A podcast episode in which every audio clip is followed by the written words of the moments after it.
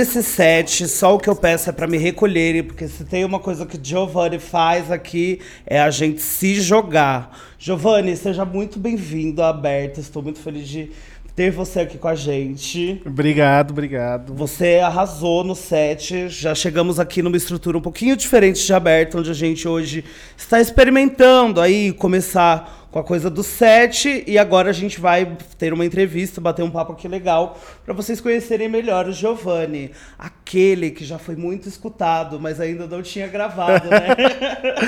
é, é, foi o primeiro set que eu gravei. Eu nunca tinha gravado nem em casa ainda. É, foi legal. Bafo, você tá vendo aí? Você que ouve aberta, você tá o quê? Conferindo as coisas exclusivas, entendeu? Vindo aqui com novidade. E o que, que você tocou aí pra gente? Conta mais um pouquinho do, do seu set, de como foi. É.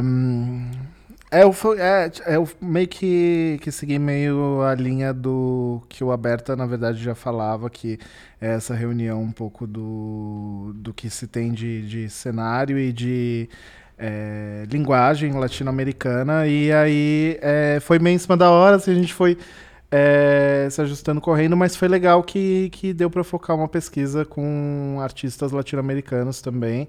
É, já estava um tempo muito afim de fazer isso e aí foi uma ótima oportunidade para conseguir colocar isso um pouquinho em prática. Então, teve uma reunião de muitas tracks de amigos, tracks nacionais, É, tracks chilenas, tracks colombianas, peruanas, mas também teve um pouquinho do, dos gringos. Mas acho que foi uma reunião de tudo. Bafo, e mandou muito bem, né? Porque a gente vê que o DJ é bom quando ele se vira assim rápido e ainda traz um monte de ref legal pra gente, principalmente tendo em vista desse cenário local. E por falar no cenário local, apresentando um pouquinho melhor o Giovanni, ele tem um projeto da Silver Tape, né, Giovanni? Conta um pouquinho. É, é a Silver Tape ela é uma festa núcleo é, independente que atua aqui em São Paulo e a gente já tem isso já está nisso há dois anos e agora a gente chegou até a começar a atingir umas outras cidades, fazer uns cases em, em outras capitais, que está sendo bem legal. A gente está planejando umas coisas a mais e, e aí é isso. A ideia é, é valorizar um pouquinho dos artistas independentes, muito do, do pessoal que está é, emergindo dentro da uhum. cena. É, tentar desenvolver um olhar, um foco um pouquinho no que está exponencial e trazer isso é, para o público como uma referência do que você vai ouvir amanhã. Sim, bafo. E como rolê independente, eu acredito que vocês encarem um monte de, de adversidades, um monte de coisa para conseguir sobreviver. E nessa Silver já está aí com dois anos, né? Como que, como que tá sendo lidar com tudo isso e, e ter tanta diversidade? O que, que mais. A, a, qual é a maior dificuldade, assim, fazer um rolê. manter né, o rolê independente? Perrengue.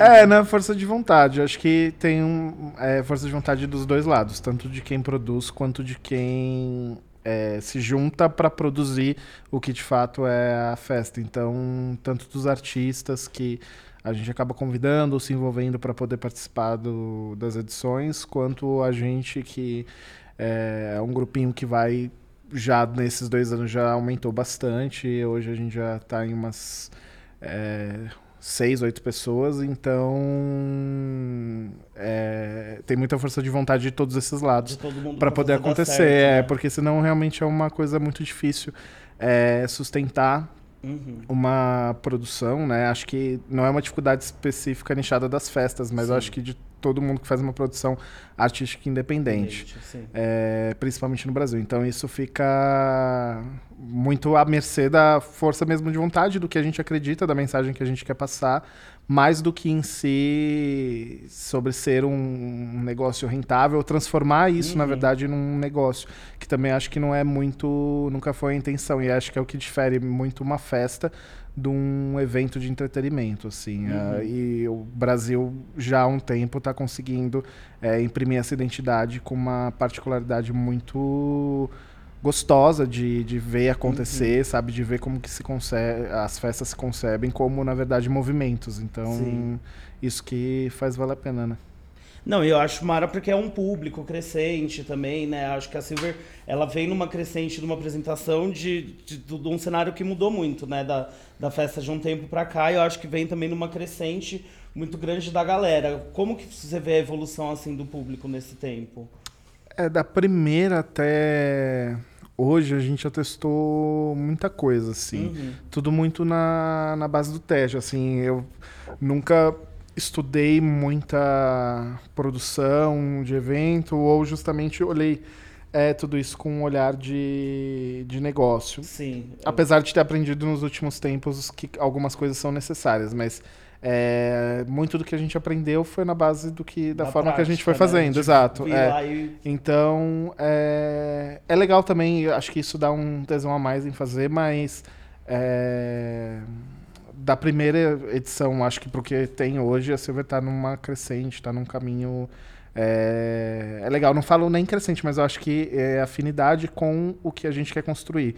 Eu vejo que hoje as pessoas que frequentam já são pessoas que são frequentadoras uhum. e que elas entendem a proposta, que elas dialogam, dialogam com isso e isso acaba justamente somando, fazendo com que a festa cumpra seu papel, tenha força.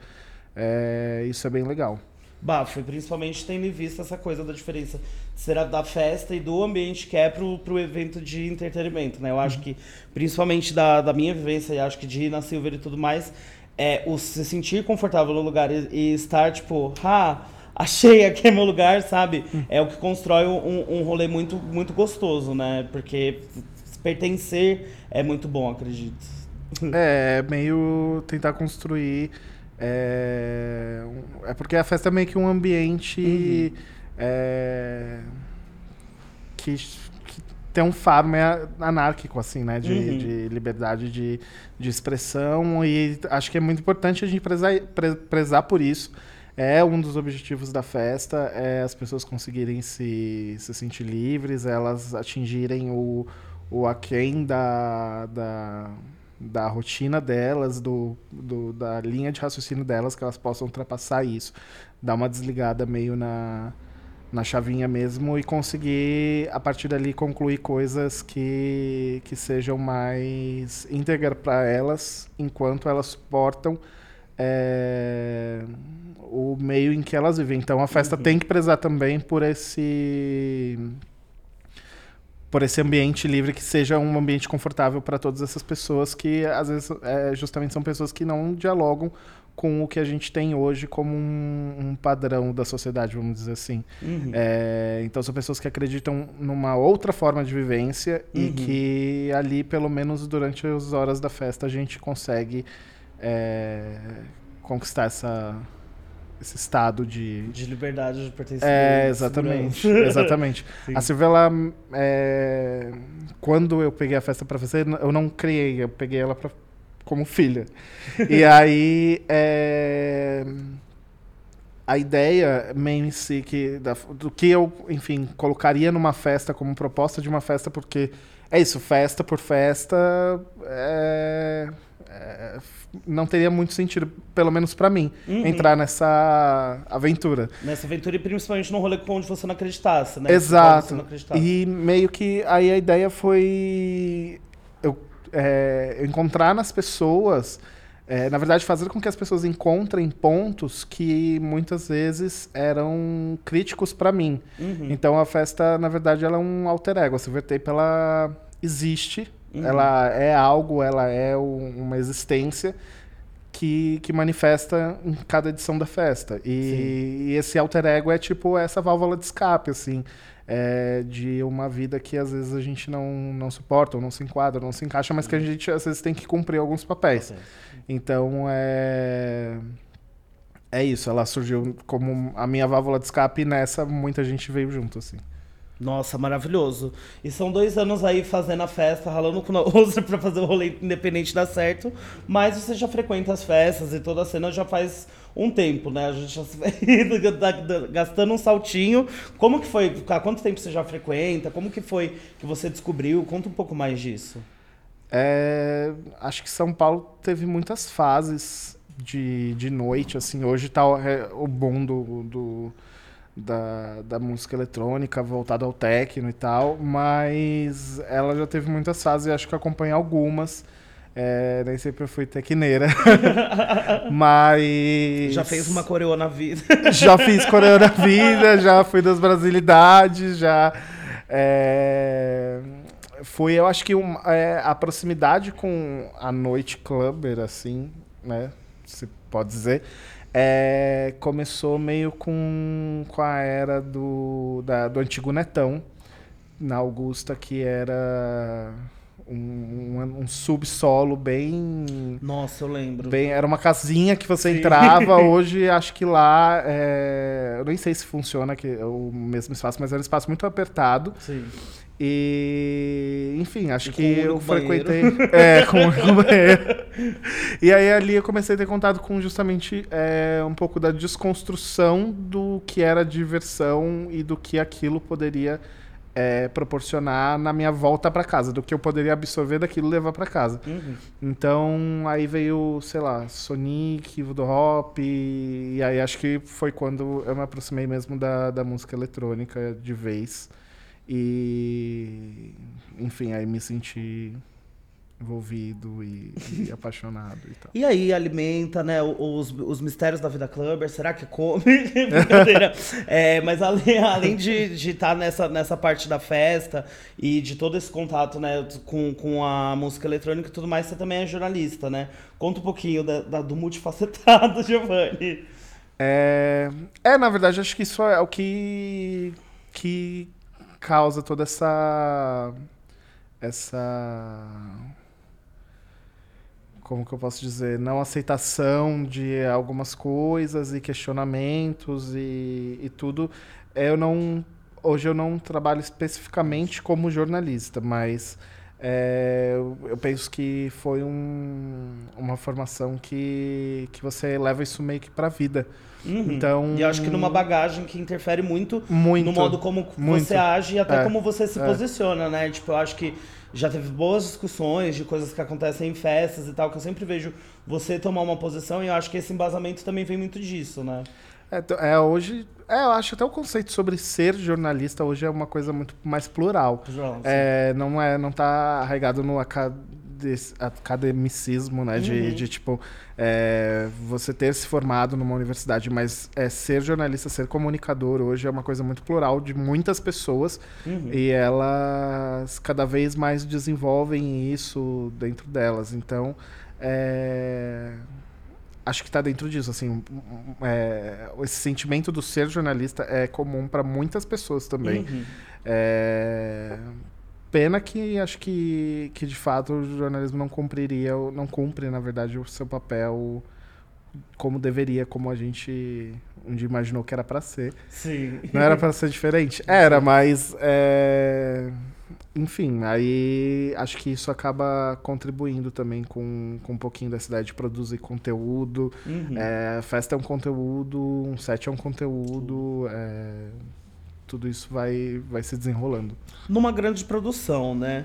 E eu acho que a, agora a gente vai entrar num, num, assunto que eu acho que é uma coisa que eu já vi você falar muitas vezes, eu acho isso muito legal, e acho que a Silver também tem desse caráter, que é a redução de danos, né?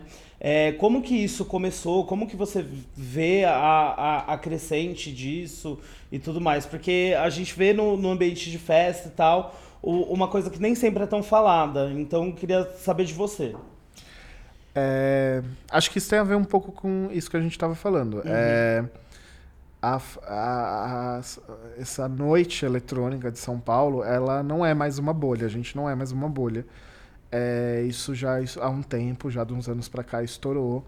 E isso acaba que essa cultura ela é levada para muitas pessoas. Só que, pra, pelo menos para mim, na minha opinião, é, tem uma diferença muito grande em você é, querer.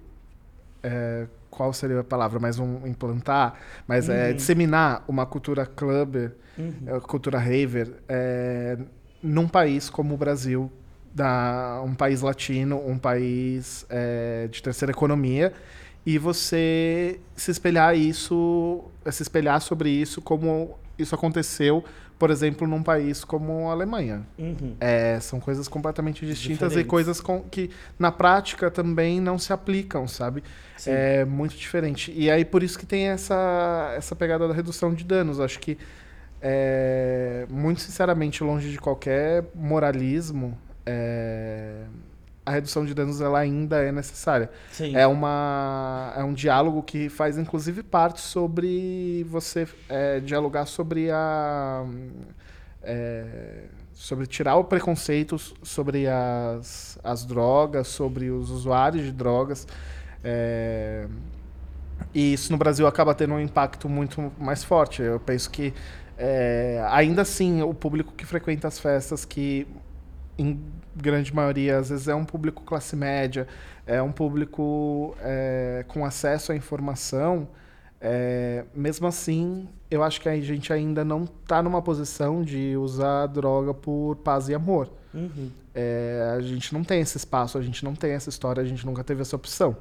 Então, hoje eu vejo que, com justamente é, é ao mesmo tempo, de um lado, você não, cer não cercear as pessoas de é, se manifestarem e dialogarem da forma que elas querem e bem entendem sobre os próprios corpos, você também não pode é, fechar os olhos para isso ou simplesmente é, levantar uma. Não levantar uma bandeira, mas também uhum. não levantar uma bandeira é, é, uma, é um posicionamento. Sim. Então é complicado. Eu sinto isso já há um tempo. Eu venho conversando com alguns outros produtores também, Legal. o pessoal é, das outras festas, principalmente ali do centro de São Paulo. E, e a gente está nessa intenção de fazer alguns grupos para poder começar a, a entender melhor de que forma isso seria trabalhado dentro é, das festas, até de que forma isso é o entendimento na real da, da nossa galera, do, uhum. de toda a uhum. cena.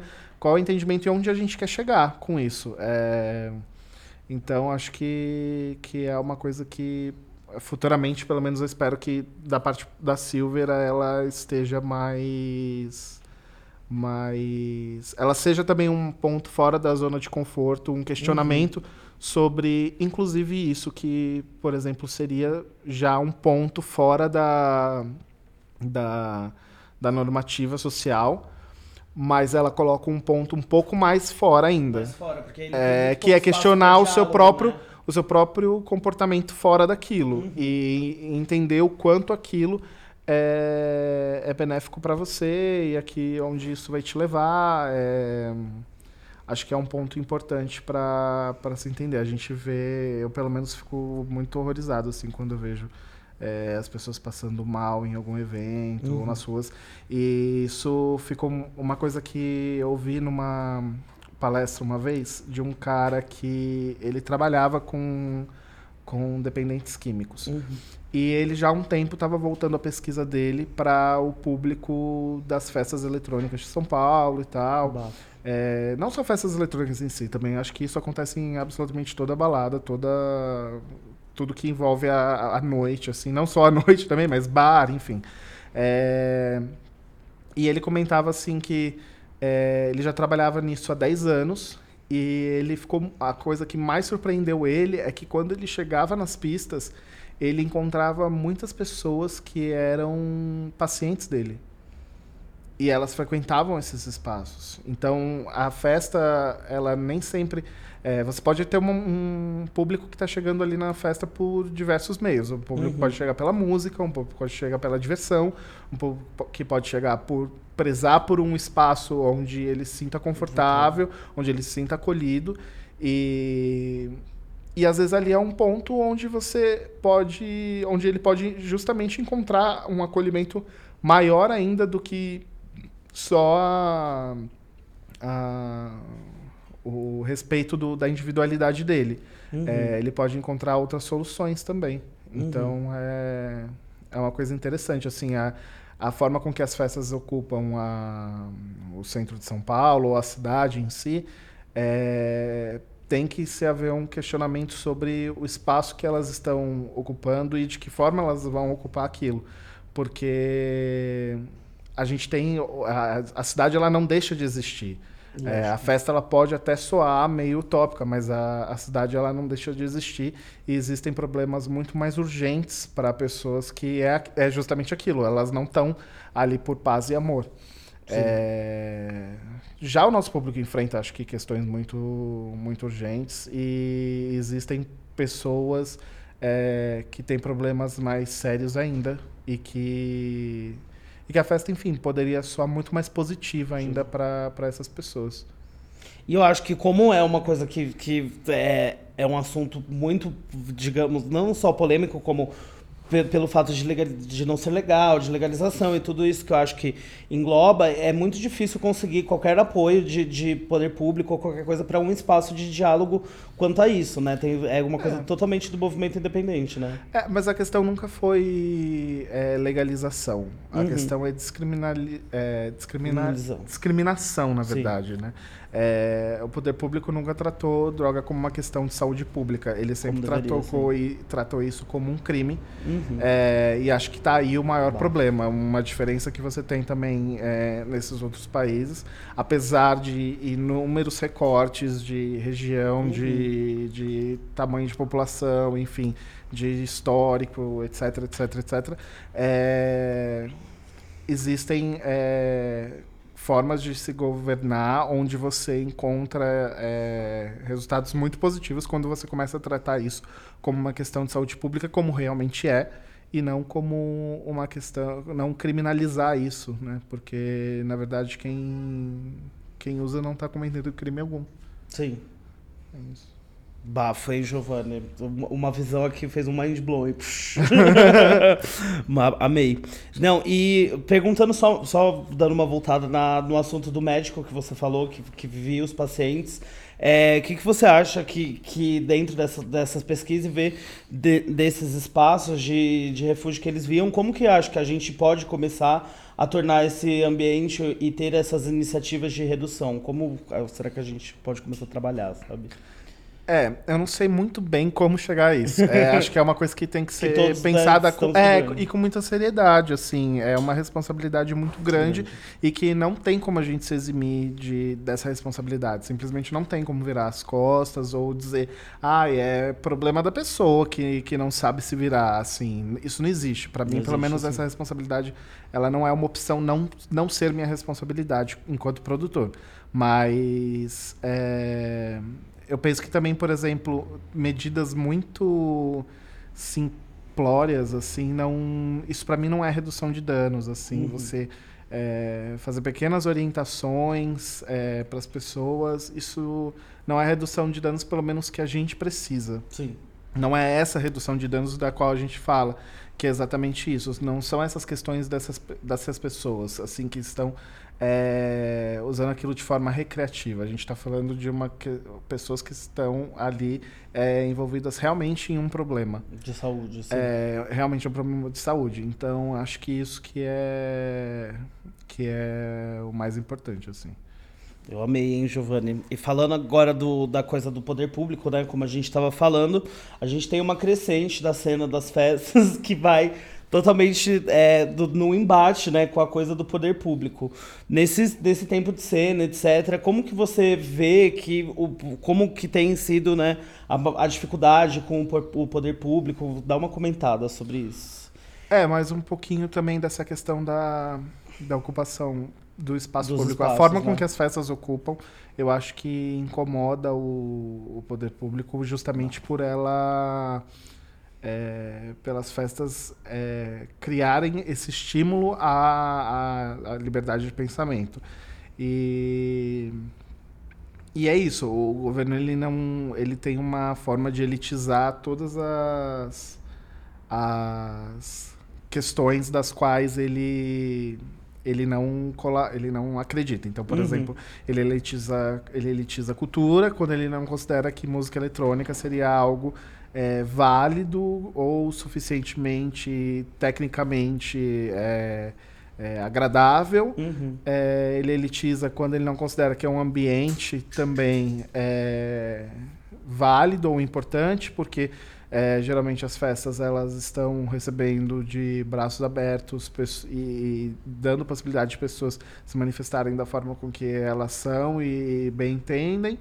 É, então ele acaba é, justamente elitizando, assim, é, nichando muito o que ele considera válido ou não. Só que esse não seria o papel dele, porque é uhum. é nosso direito é, exercer, espaços, assim. exato, se manifestar. É, independente de como fosse, eu acho que é nosso direito de ambos os lados, tanto da, de quem quer, sei lá, ouvir a ópera, tanto uhum. de quem uhum quer ouvir música eletrônica. Então, é, de uns tempos para cá, com certeza acho que que está tendo uma dificuldade muito maior da parte dos produtores. A Silver especificamente acho que não passa isso muito de perto, mas a gente está aí vendo dia a dia de quem produz muita festa na rua.